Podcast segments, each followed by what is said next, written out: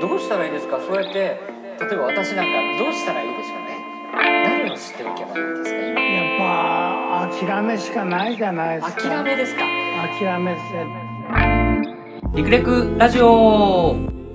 このポッドキャストでは、リスナーの皆様が物事に対する考え方を再創造する、そして余暇時間を楽しむきっかけを提供いたします。ちょっといつもニワトモが最初に 小話を挟んでるんだけど、もう仕事かキャンプの話しかしてねえから。毎週毎週収録してるとネタ尽きるんですよ。そんな面白いこと毎週起きますかっていう話なので、今回はレオンさんにバトンタッチですかまあ俺2回ぐらい前からちょっと気づいてて言わなかったんだけど、編集ちょっと凝ってきたよね。よくお気づきで。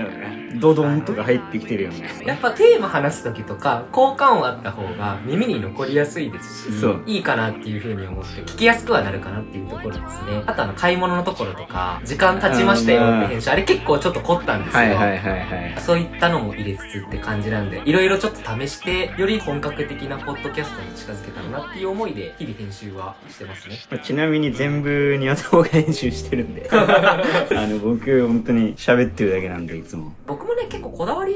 あるんで、この言い直しなくしたいなとか、ここカットした方が、まああんまカットは基本してないんですけども、っていう形なんで、逆に編集ないと結構間延びしたうん素人の喋りみたいな感じに聞こえる部分もあるかなとは思ってるんで、そうね。編集やっぱ様々っていう感じの音源にはなってますね。これからも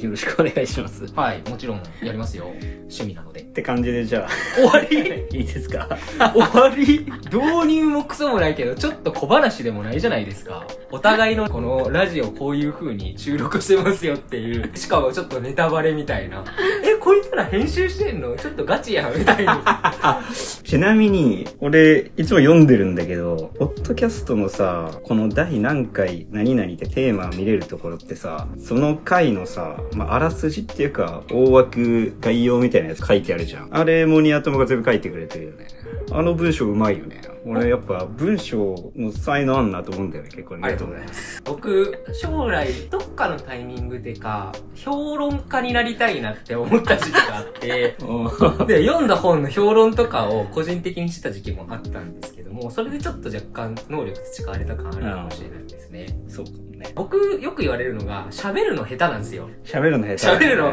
これを編集してるからあんまわかんないと思うんですけど、相手の言ってること理解してないし、全然また話の開始したりして、結構コミュニケーションっていうところでちょっとね、支障がきたすレベルがあるかもしれないんですけども、文章って一旦整理できるじゃないですか。整理して、時間は僕かかってるんですけども、この言い回しっていいだろうなっていうのをこう考えれる時間があるんで、うん。なんで、結果的にああいうアウトプットができて、いい感じに思っていただける部分もあるのかなっていうようなところですね。いいですね。ちょっとそういった形でね、今後、ポッドキャストの力入れてくるんで、レオンさんにもぜひ仕事を振りたいなとは思ってるの で、僕一個思ってるのが、Spotify 上とかにアイコン出るじゃないですか。アイコン写真アーティストそれぞれにあるそうですそう写です真だね。僕最初作るときに何も考えてなくって、あれうんレオンさんとどっかの日にキャンプじゃないわ、グランピング行った時か、おーのこれ海でその撮ったやつなんですよ。うんあ、その写真なんだ。そうです、そうです。それを適当にピリって加工してつけてるんで、要は即席のアイコンになっちゃってるわけですよね。はいはい。これは正直もっと凝りたいなっていう、ちょっとした願望はあって、さすがにこの画像の編集はいいんですけど、なんか写真撮られるって言ったじゃないですか。まあ、一眼を持ってたりするね。なんか、ええ写真ないのかと。たどれば僕らの周りにも、そういうデザインとかうまそうな人いるんで、その人に、まあ別にお金払ってもいいんで、この画像をこういうアイコンでっていう、ちょっと制作したいなっていう気持ちあるんですよね。頼もう、それは。。ですよね 俺が作るのはそうちょっとあれだから。結構アイコン大事だなとは思ってるんでう、ん。目引くっていう感じでも10今7回ぐらいに入って馴染みも出てきてるんですけども愛着がちょっと湧きすぎる前にこあうちゃあ。んとしたデザインのやつに変えた方がよかろうかと思ったりはするので画像はわけわかんねえなと思ったけど、なんか別にキャッチーだけどね、これまはあこれ味でちょっと出てる感じはあるかもしれないですよそうだね心の配置とかだからちょっとここも要検討課題というところでその写真を課題を今から貸します のでああ、いいじゃないですはいか。どこから撮ってくださいというようになりますねやりますよ。はい。はい、じゃあ今回第17回このテーマといたしましてはお互いの人生のターニングポイント。まあ今こう社会人になってはいまして、働いてます。働いてるね。で、この東京でお互いに働いてるっていう、ここの今の現状に至るまでに、やっぱり過去のこういったルーツがあったから、こういう進路選択をしたとか、うん。こういう道を選んだっていうポイントって少なからず誰にでもあると思ってるんですね。はいなので、自分の人生の変わるきっかけになった出来事であったりとか、人との出会いとか、何でもいいんですけども、そういったところをですね、お互いに聞き合って、どうしてそういう決断をしたのか、考えをしたのかっていうのを深掘ったら、またこれもおもろい回、何か新しい発見ができるのかなというふうに思ってますので、そこをちょっと味として楽しみたいなというふうに思っております。はい。お互いにいつも一個ずつ出してきているんですけども、今回ちょっと人生ベースの話になってくるので、前半後半って形の分け方がよろしさそうですかね。ストーリー性がね、どうしても出ちゃうからね、人生の感じで。いいんじゃないですか。はい。いや、どうからでいいですか僕から大丈夫ですかい、いいですよ。 僕の人生結構壮絶ですけど、 その後大丈夫ですかそうで俺もねの人生しょべえなってなるかもしれないですよち。ょっと聞いてみてから考えるけど。という前置きを嘘で、もうごくごく一般的な人生を辿ってきましたというところですね。はい。僕の人生のターニングポイント、ちっちゃいものから大きいものまで考えたらきりないんですけども、パッと印象でついてるのは、まず高校生活。高校生活、あ、来たね。聞けるかなあの話、あ俺。の話あの話。ワイルドファイブの話ワイルドファイブの話聞けるかなじゃあそこからしますか。 高校入学って結構僕大きいターニングポイントだったんですね。中学までっていうのは、基本的におとなしいというか、あ、そうなのおとなしくはないんですけど、ヒエラルキーでいうよくある中学の真ん中ぐらいの立ち位置で、上のやんちゃな人たちとも付き合いあるし、うん下のちょっとおとなしい控えめな人とも付き合いがあるっていう、どっちともコミュニケーション取ってた真ん中の位置って感じだったんで、そこまでわーわーわーわー目立ってたタイプでもないかなっていうところだったんですけども、高校ですよね、やっぱり。高校デビューって言葉がある通りで、高校入って見切りました。あー、デビューしたんだ。高校デビューをして、というのも、同じ高校に、めちゃくちゃそこで、中学の時仲良かった二人組、三人とも行ったんですよ。三人でその高校行ったんで、もう俺らで天下取るぞ、みたいな、 ちょっと進学校みたいな感じだったんで、あんまりその、ヤンキーみたいなやつは、もういない環境だなというところで思ってたんで、そこでちょっと、一花咲かしてやろうって形で、生きってデビューしたっていうところは、大きいですね。そのさ、仲いい二人もさ、ヒエラルキーの真ん中だったの。真ん中よりちょっと上かなヒエラルキーってヤンキーではないんですよ。うん。明るい奴ら、おもろい奴らで、そこの友達多いって感じで、でもヤンキーじゃなかったから、てっぺんではないなみたいな。うん悪い奴が偉いじゃないですか、やっぱり。中学でとか、そうだねっ。ていう形だったんで、そこら辺の一緒の立ち位置で、そいつらが進学校にポンっていくと、まあ生きれるじゃないですか。まあまあまあ、そうだね。っていう形で、この高校で、生きり散らかしてもないですけども、生きったっていうところは大きいですね。はい。あれで、デビューしたのはいいんだけど、ワイルドファイブはどうなったのそれワイドファイルの結成秘話はここで伝えますちょっとこれ同級生聞いてたら、えそんな団体あったっけとか覚えてないねんってなるんですけど、 高校3人でじゃあ行きました。また別の地区の方から来たやつ、ここで仲良くなったんですよ。それうがんクラスもいい感じに一緒だったりして、この5人が結託しました。みたいな感じだったんですけども、そこで生きり散らかした最初が、よくある女子に好きな子に連絡先聞いて連絡取るみたいな、まあ、あるよね。ありますよね。うん。そこで、もし付き合えたら、通り道にコロッケあったんですけど、うんそこで全おごりしてもらえるみたいな、はいそういう生きるための活力を与える要因を作ってたんですけども、もう生きってたんで本当に、当時の美女とかいたんですけど、そこにこうアタックみんなしに行って、おーで、晴れて付き合ったらコロッケおごってもらえるみたいな感じの生きりはしてまして、そういった形でこう仲良くなってって、ある日、ワイルドファイブ爆誕したんだ。爆誕しました。ちょっと名前の由来は覚えてないんですけども、駅から高校までの通り道、商店街通るんですけど、うん。これも高校、高2秒とかあるじゃないですか。あるのかでなも、生きった発言をして、俺たち、なんか輝いてんな、と か、そういった発言をして、ノリで、そうだよな、みたいな感じで言って、だって、俺たち行って、誰かが言ったら、足止めて、腕を前に上げて、ワイルドファイブっていう、この謎の風習が、一時期流行った時期があったっていうだけです。ああ、なるほどね。それでなんか、大々的に活動をしたわけじゃないんだ。身内だけよ。ワイルドファイブなんて名知れてないから、これ聞いて、あいつらそんな痛いことしたのかとか、なんなら僕のその5人組のやつらもそんなことあったっけっていうレベル。 そんなにもうずっとやってたわけじゃない。一ムーブメントなんで、それが僕なんか印象に残ってたんで、 その大学以降の友達に小出しにしてたら、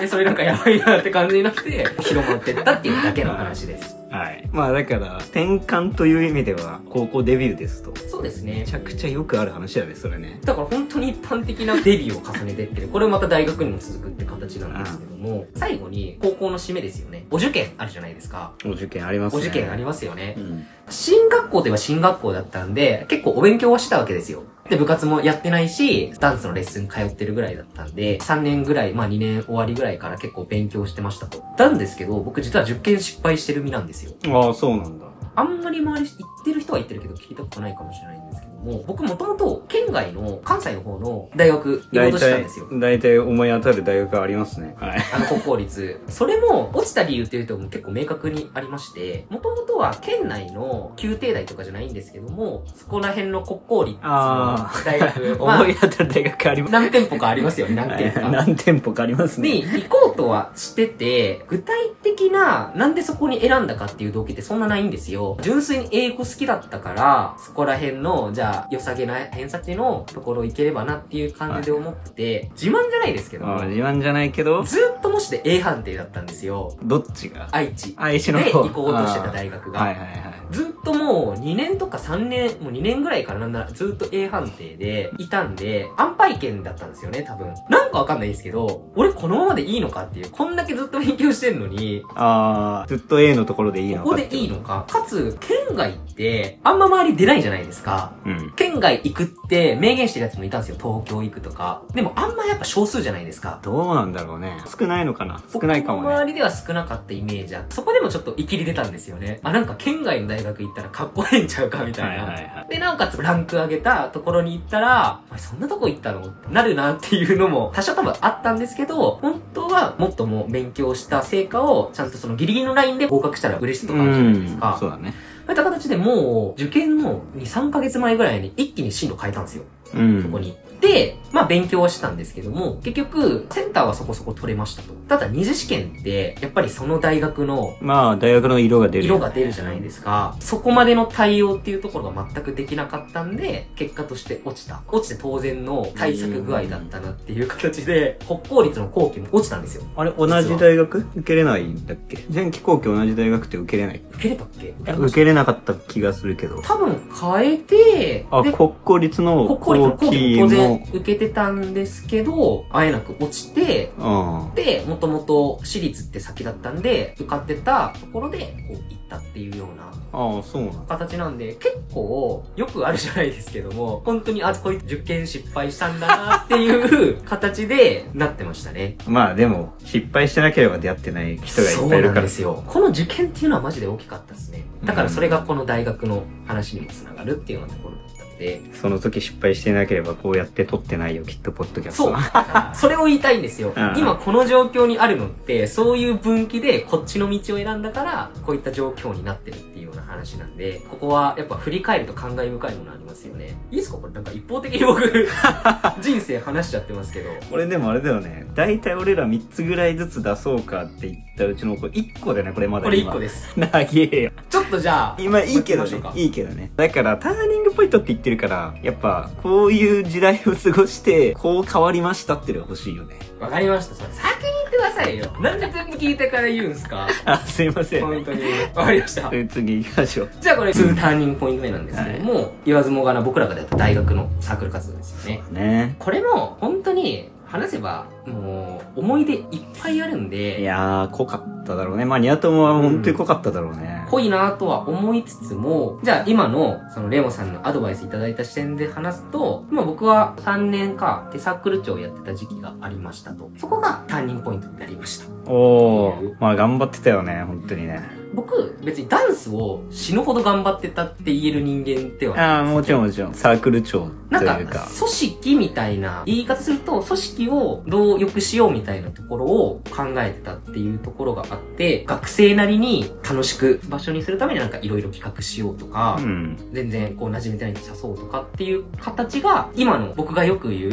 ん。人に誘うのに抵抗がなくなったとか、うん、そうだよね、きもっとうね。全然人を誘えますっていうところに実は通じてるんですよねう。ん。面倒見の良さとかもそうだよね。今の。後輩とか。後輩もまあそうだし、まあ今のって言ったらあれだけど、やっぱりサークル長だったから、ちょっと馴染めづらそうだな、馴染めてないな、みたいな人のケアもしてあげてたわけでしょ。はい。まあなんかそういうのをすごい頑張ってたなって俺はイメージある。おおこの、部外者から見て。 部外者から見部た外い。者から見て。そう、同じサークルじゃないんでね。僕意外に周り見てるんですよ。うん意外にいね。や、もうそうだと思う。見てないふりをしつつ意外に見てるっていう形ではありますし、で、これ僕の根底の考え方が実はあって、結局はこれエゴなんですよね。結局、別に自分が楽しくなるために、そそういう風に人を誘った方がおもろいんじゃないかっていう考えなのはいはいで、別に事前活動っていう、でなんていうんですかね、わこいけつではないいいことしてるっていうようなうん捉え方もされるかもしれないんですけども、結局別にそれ自分が楽しいし、自分のエゴの一部になるからう、ん、やってるみたいな考え方があるんで、動機はちょっとそっちのベクトルですね。負け隔てなくみんな仲いい方が楽しいじゃんっていう思想のもとってことわけ隔てなく、わけは隔てますけど、っていうか、なんて言うんだろう。その人のことを思ってとかじゃなくて、みんな仲いい方がサークル全体として楽しいじゃんっていう思想ね。はい。個人じゃなくって、そうした方がなんか組織として、まあみんな楽しい方が楽しいじゃんっていうさっきの話になるんで、それでなんかそういう風に動いてたみたいなところはありますね。はいこれだから、今の原型をなす、このルーツっていうことです ね。一番濃く喋りたかったところだ な5分で終わっちゃったけど。しょりますよ、そりゃ。さっきまあのまあまあ巻き返すんで。なんか他に変わったことないのサークルっていうか大学、それぐらいの時期に。変わったことこういう風に考えるようになったなとか。ありまして、大学時代思い返せばサークルの時間濃かったなとありつつも、大学入学したら学部というものに所属するじゃないですか。はいはいはい。僕そっちは友達が全くあーいなくっうてん一番はあまりにも世界が違いすぎたというかちょっとね、まあ、キラキラしてるよね、ニア友のいた学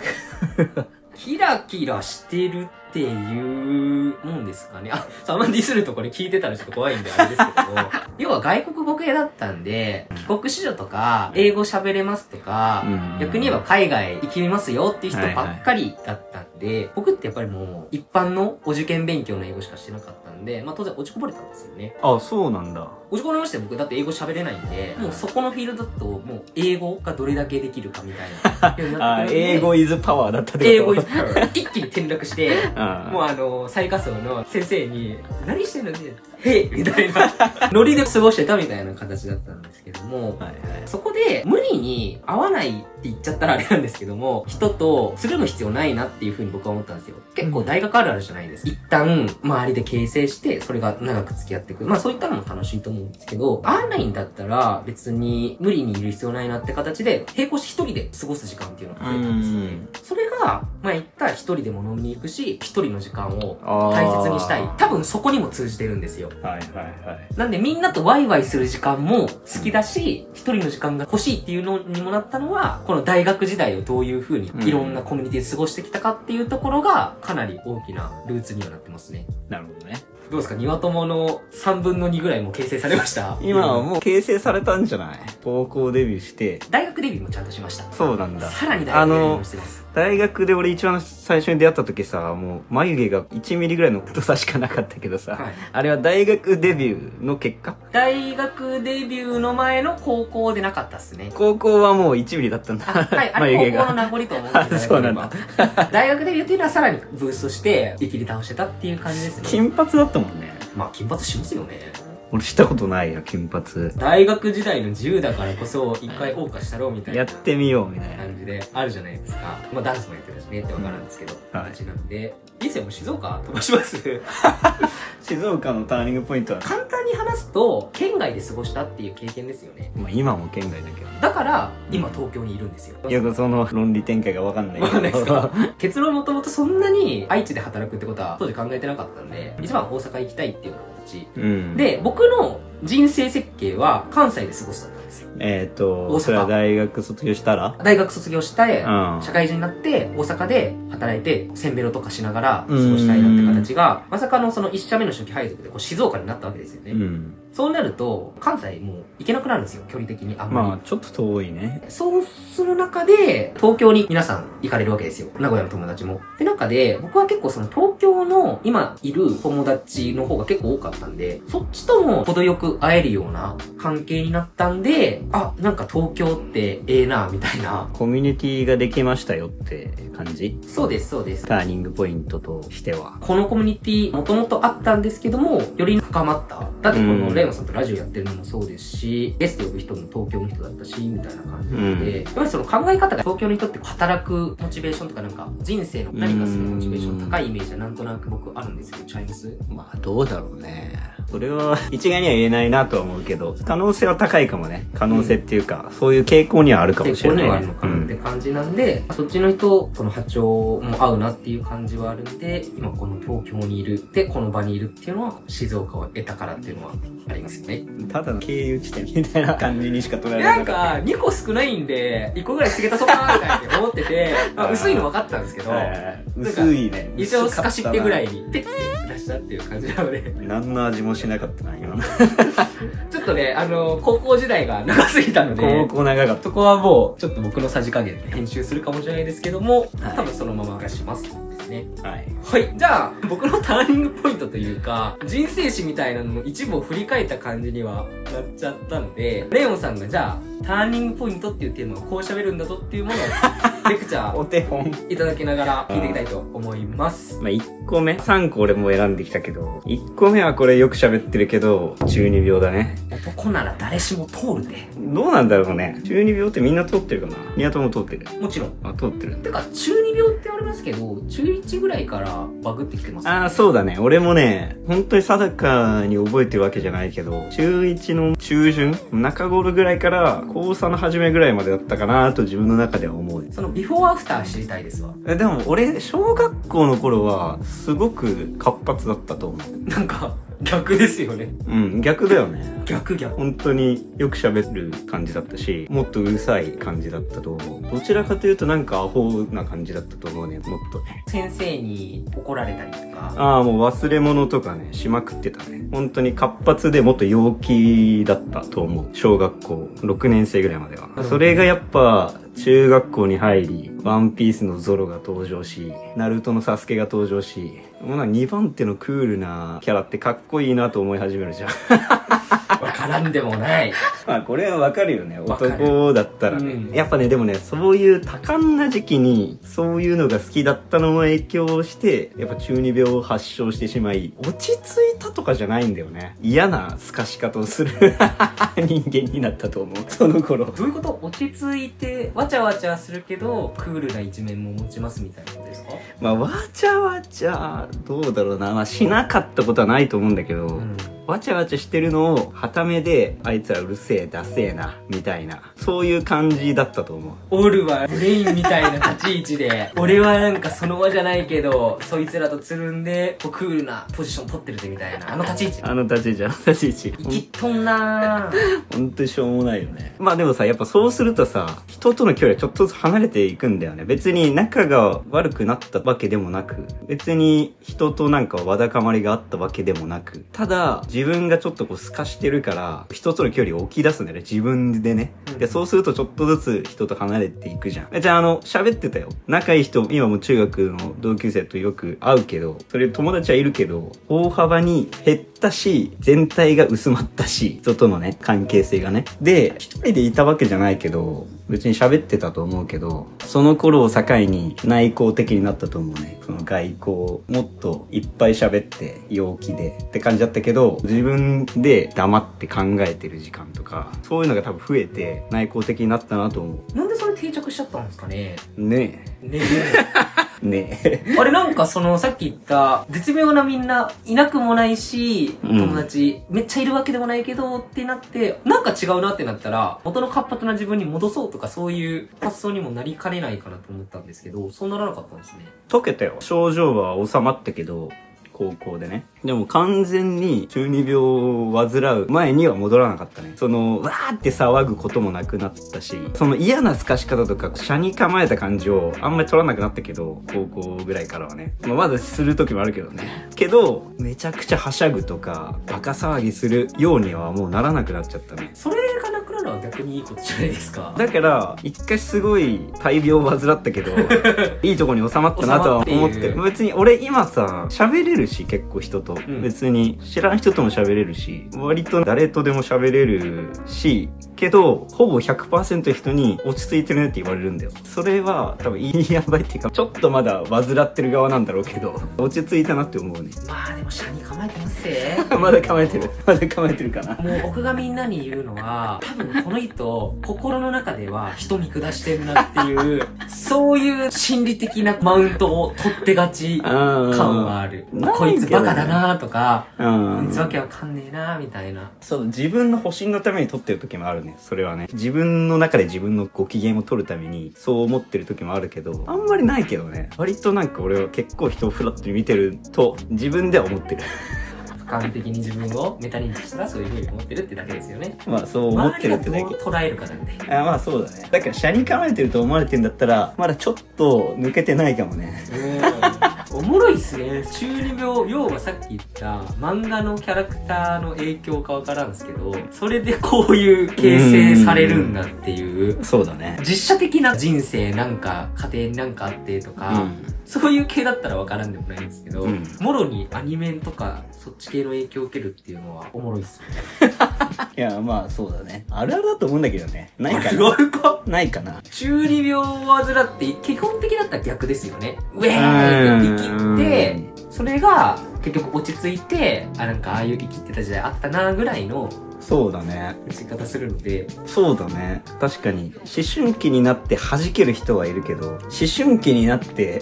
車に構え出す人は少ないのかもそうね。少数派だとは僕は思ってるのでまあでも確かにそこが今レモンさんの一面らしい一面っていうところは感じるでしょ。感じますね感じるでしょ。そのルーツがだから漫画っていうのがクソおもろいっていう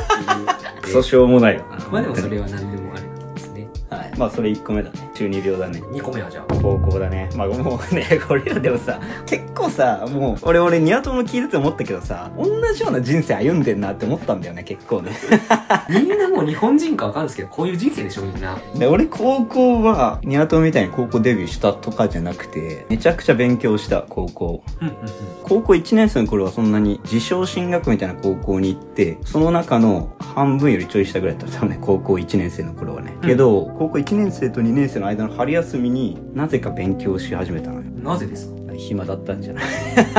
部活とかやってました いや部活やってないやってないああ、じゃあ暇っすわ。ん僕と一緒です。そこで一気に順位がねすごい上がったのテストのね勉強したからねで高校のそんな高1から高2の上がるところを勉強してる人なんていないじゃんでバコンって上がるんでその上がったのもあるしちょうど高校の勉強で勉強が面白いなって思ったんだよねちょっとねまあ勉強めちゃくちゃしましたおもろいからしたってことなんか目標があってってことですかはいここの大学に行きたいとかなかったよ面白いから普通に勉強がねはいは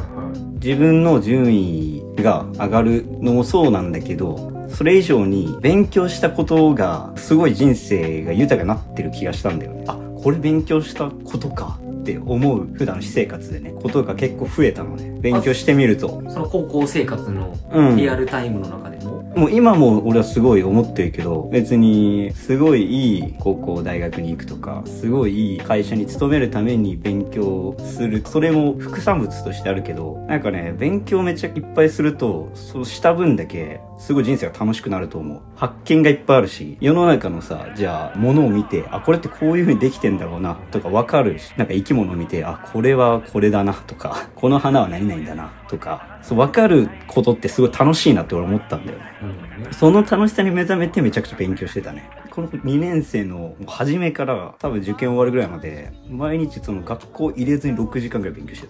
た。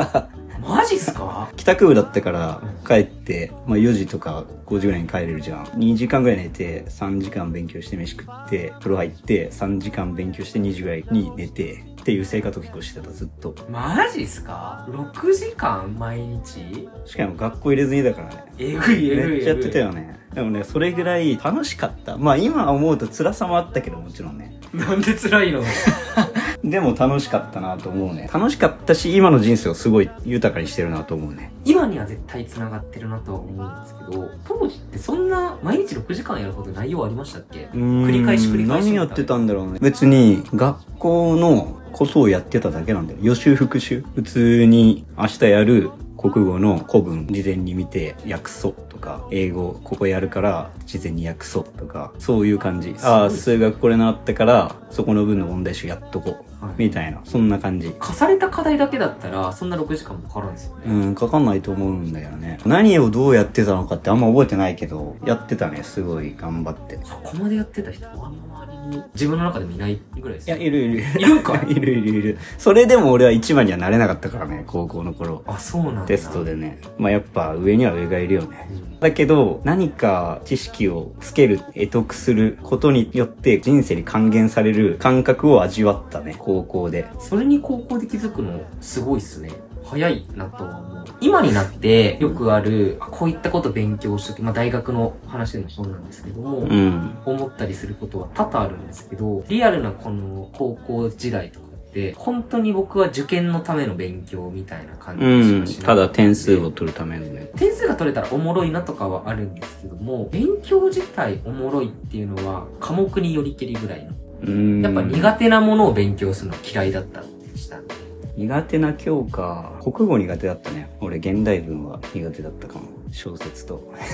ですよね。心読めないですもんね、人の。人の心ないですもんね。もうこれ多分高校生がよく言ってることだけど、この時の A の心情は、いやそんなんさ、書いてる人しかわからんやろ。正確にはって俺は思うタイプ、タイプだったから、苦手だったのね、結構ね。それでもまあ、頑張ってたけどね。勉強はしてたけど。まあでも国語も国語で何か、やっぱ還元するものはあるんじゃない国語って今まさにじゃないですか。言語化する能力も国語な気がしません。あと、そうね読解力とか。いや、でもね、意外とね、俺そういうの数学だと思ってるけどね。あ、そうなのでもそうかも。読解力ないかな。いや、俺が一番勉強したら人生が楽しくなるなと思うのは、まあ一番って言ったけどいっぱいあるけど、物理と科学と地理と歴史だね。おー、前半の2つめちゃくちゃ嫌い。物理と科学はね、でもめちゃくちゃ面白いし、今もキャンプ行ってテント張るとき、この角度は45度にするといいな、とか。 深夜。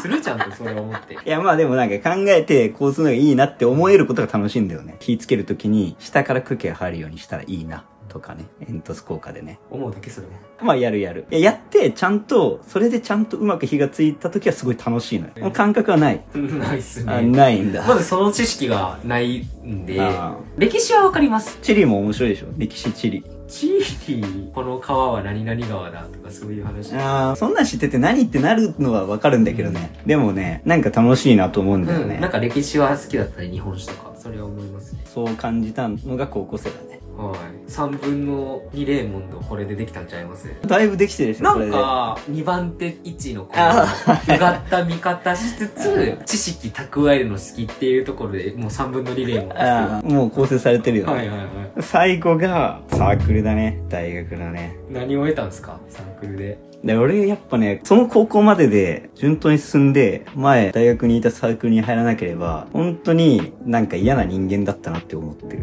へえ。今、俺は、もちろんやっぱ勉強だけが全てじゃないなと、すごい思うんだよ。今勉強がすごい楽しいんだよって話をしたんだけど、勉強っていうか学歴とか、まあ収入とかを広い意味で言うと、じゃなくて、やっぱ自分のやりたいことをやってる人が一番幸せだなっていう風に感じたのが大学だね。で、それはまあ本当にいろんな人と接することができたから、サークルでね。全然別に違う大学の人も、なんなら社会人の人もいっぱいいて、もうダンスで生活する人とかも触れ合ったわけじゃん。だからそういう人を見て、本当にそれがね、自分の本当にやりたいことだったらいいんだけど、勉強だけしてても幸せじゃねえなと思ったんだよね。自分がやりたいこととか熱中できることに、こう心血注いでいる人が本当に幸せなんだろうなって。だから別に勉強もできなくても、自分は面白いからやってたけど、できなくてもいいし、ダンスだったらダンスとか、インテリアが好きだったらインテリアコーディネーターとか、まああると思うけど、自分がやりたいこととか、熱中できることを一生懸命やってるのが幸せなんだろうなっていう風に、とても感じた。大学のそのサークルでいろんな人と出会ってね。うんうんうん。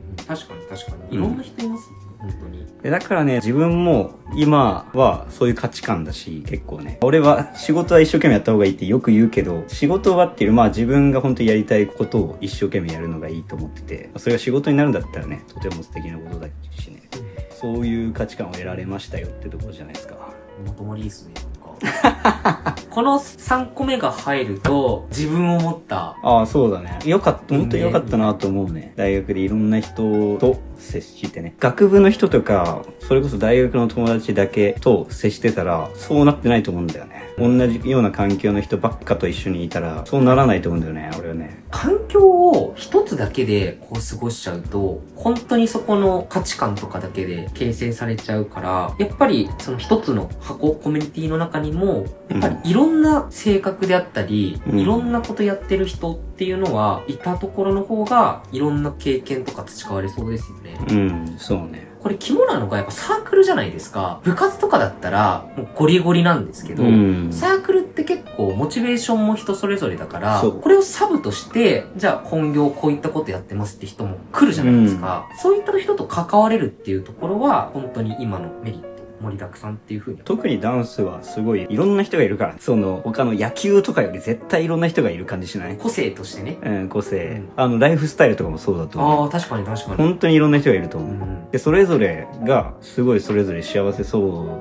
うにうん。人生を送っているのを見て、自分が熱中できることを頑張ってるのがいいなと思ったね。だから今別に俺は仕事すごい結構頑張ってるけど、仕事が全てじゃないなとも思えてるし、多分仕事がきつくなっても無理、しかも他にやりたいことができたら、それで生活するっていうか、仕事をそこそこにして、そっちを頑張るのもありだなとも思えてるし、うんうん。なんかそういうすごいいい経験だったなと思うね。どっかで変更するみたいな路線も全然あり得てくるっていうような考えも持ててるってことですね。やっぱ大学あのまま学部の中だけで過ごしてたら、本当に仕事だけになってそうなんだよ、人生がねう。ん。きつくてもやめられなかったと思う、仕事が。どんなに辛くても仕事しかないから仕事続けなきゃってなってたと思う、結構。でもまあ今はもう大学のあの経験があったからこそそうじゃないね。いや、僕もサークルいたんで、めちゃくちゃそれ確かになって、すごい今、自分の中でこう咀嚼してましたね。うん。いろんな人と出会ったよね、やっぱりね。そうですね。それがやっぱ、いろんな人が今、いろんなことをしてるしなっていう。うんそうよくあいつこんなことしてるよとか話すじゃないですうか。ん。もう、通常の王道のルートから考えられないようなこの、う道ん。とかにもしてるっていいっうのは、ぱい行って るしね。俺らの周りの人いっぱはい言。ってますよね。でそれがみんなそれぞれ頑張ってて幸せそうでいいなと思えるよね。そう。ちょっと僕そこに憧れる部分あるんですよね。あるある。あるある。あるある。ね、自分ってまあ普通な本当にさっき言った中高大送ってきてる中で、うん、そういう人生のこの決断ができなかったっていうところで、そう。捨てられないんだよね。そまあそれをまた今度話そうだけ ど。まあ頑張って頑張って勉強して、でもその道は捨てられないよね、なかなかね。でもそれを捨てた人もいっぱいいて、すごいなと思うよね、本当にそれはね。そういう人が一番幸せなんじゃないうやっぱ呼びたいっすね、そういう人。いや、予防予防。 20回という節目がまたゲスト会になりかねないんで、あの人を呼びましょう。あはの人って話してるん で、皆さんこうご期待ください。い。これは決して大げさな表現ではないまさに衝撃だかつて私は誰にでもできるというと嘲笑っていたでもようやく彼の言いたかったことが分かった気がする誰もが偉大な芸術家になれるわけではないが誰が偉大な